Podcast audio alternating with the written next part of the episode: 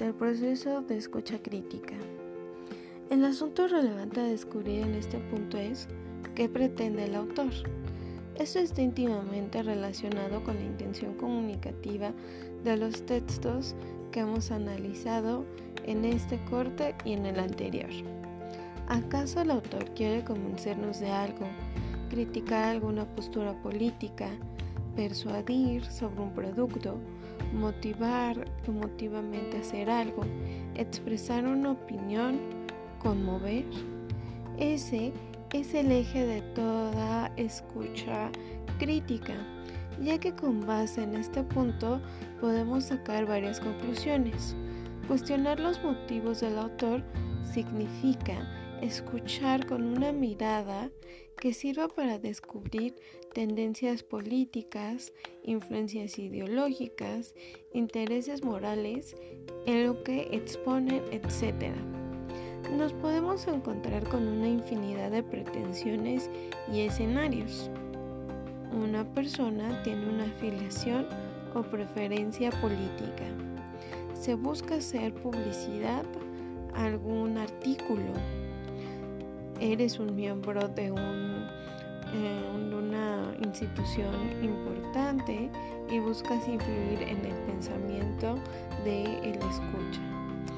Eres un periodista que bien defiende o ataca sistemáticamente a una autoridad. Se busca crear, buscas crear conciencia acerca de alguna situación nacional o mundial. O bien, pretendes conmover para convencer sobre algún tema. Es vital que todo aquello que escuchamos tenga un respaldo, pensando sobre todo en los textos académicos. ¿De qué forma daremos validez a un escrito o a alguna um, emisión oral académica? Es importante preguntarnos si los argumentos con los que nos encontramos tienen fundamento. ¿Acaso el orador se basa en datos sólidos, en una investigación, en una estadística, en un trabajo periodístico previo o es producto de una observación hecha desde su perspectiva personal. Entre otros argumentos de peso, uno que es muy frecuente es citar a otros autores utilizando el respaldo de autoridad, sobre todo si son personajes que gozan de prestigio en su especialidad. A veces una frase, una idea, inspira la producción de un texto argumentativo, puesto que éste aporta una base sólida para el desarrollo de nuevo conocimiento. A manera de conclusión, al escuchar y asimilar los nuevos datos que nos proporciona un orador, estos nos invitan a realizar nuevas reflexiones que por lo general vamos contrastando con nuestros conocimientos ya adquiridos.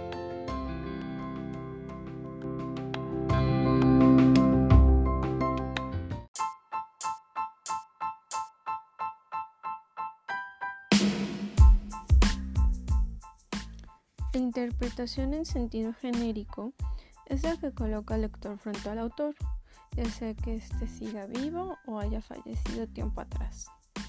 ¿Cuál es la etimología del término? Pues significa expresión de un pensamiento, pero también puede ser una aclaración, una explicación, es decir, una interpretación del mismo. Así aparece en Platón, en el tramo inaugural de la filosofía occidental. Pero si nos remontamos más allá de Platón, hasta el origen mítico de este término, vamos a encontrar que es el dios Hermes, el dios que estaba destinado a ser mensajero de los dioses, el que transmite los recados de los dioses entre sí, pero también de los dioses a los hombres. De ahí que la interpretación pues sea una herramienta que permite reconstruir las piezas que podemos tener de un análisis sociohistórico, discursivo, ya que a partir de la interpretación podemos comprender un fenómeno de una manera pues más clara. La interpretación es al mismo tiempo un proceso de interpretación. ¿Por qué? Por lo, por lo que ya he dicho.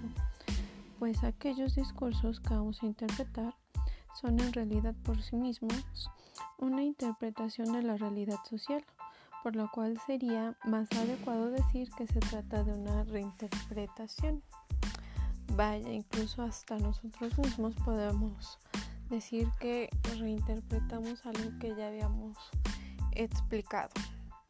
Interpretar, por tanto, es la parte más compleja de una lectura, ya que no solo implica comprender el texto en su totalidad, sino ser capaces de valorar ese texto a partir de la intención del autor a través de los propios conocimientos o experiencia tangible que nosotros hemos sido capaces de acumular a lo largo de nuestra vida. En el mejor de los casos, pues se trata de tener una que sea capaz de ampliar nuestros propios horizontes culturales.